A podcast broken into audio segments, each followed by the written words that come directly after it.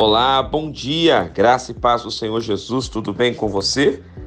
Carta do apóstolo Paulo aos Romanos, capítulo 15, versículo 13, nos diz assim: E o Deus da esperança vos encha de todo o gozo e paz no vosso crer, para que sejais ricos de esperança no poder do Espírito Santo.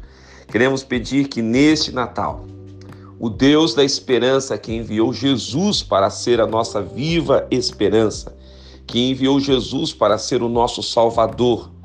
Na realidade, o Natal é Deus vindo até nós em Cristo, é Deus nascendo em nós, desejoso de reinar nas nossas vidas e mudar a nossa história.